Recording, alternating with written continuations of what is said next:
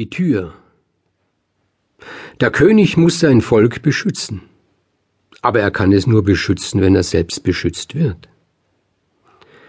Wenn dem König etwas zustößt, stößt seinem Volk etwas zu. Wenn der König stirbt, geht sein Volk unter. Darum darf er den Palast nicht verlassen, denn wie viel Gefahr droht ihm draußen? Er darf die Erde nicht berühren, denn was da alles aus dem Boden kriechen könnte. Er muss in seinem Gemach oben im Turm bleiben. Die Sonne ist gefährlich, sie verbrennt ihm die Haut. Der König muss vor der Sonne geschützt werden.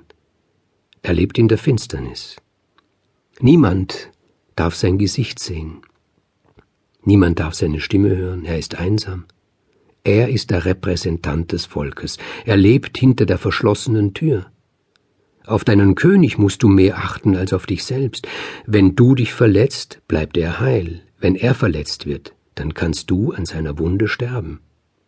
Du darfst nicht hinter die Tür sehen, du weißt nicht, wie es ihm geht. Darum bist du in dauernder Sorge um deinen König. So wird uns in japanischen Märchen erzählt, in afrikanischen, in den Märchen der Ureinwohner Nordamerikas, in irischen Königsmärchen und in Märchen der Römer. Der britische Ethnologe James George Fraser ist diesem Motiv in der ganzen Welt nachgegangen. Das Heilige wird hinter die Tür gesperrt, ebenso wie das Unheilige. Wenn der König zu fliehen versuchte, wurde er mit Steinen erschlagen. Sobald er draußen aus der Tür war, war er nicht mehr der König. Und der König selbst? Wie sehr muss er die Tür hassen, die ihn von der Welt trennt. Die Roma erzählen eine Geschichte von sieben Brüdern, deren Vater hat ihnen auf dem Totenbett Aufgaben zugewiesen. Der Älteste soll sich um die Pferde sorgen, der zweite um die Rinder, der dritte um die Schweine, der vierte um die Ziegen, der fünfte um die Schafe, der sechste um Hund und Katz und der jüngste um das Ungeziefer und das Geld. Dann stirbt der Vater und hat nicht gewusst, dass seine Frau schwanger ist. Und als die Söhne auf dem Feld sind, bringt sie ein Mädchen zur Welt.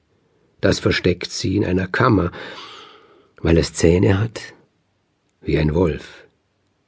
Zu den Söhnen sagt die Mutter, hinter alle Türen dürft ihr sehen, hinter diese hier nicht.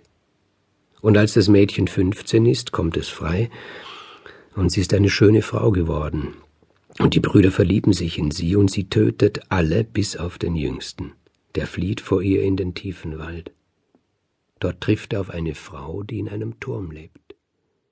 Aber der Turm hat keine Tür, er hat nur ein Fenster.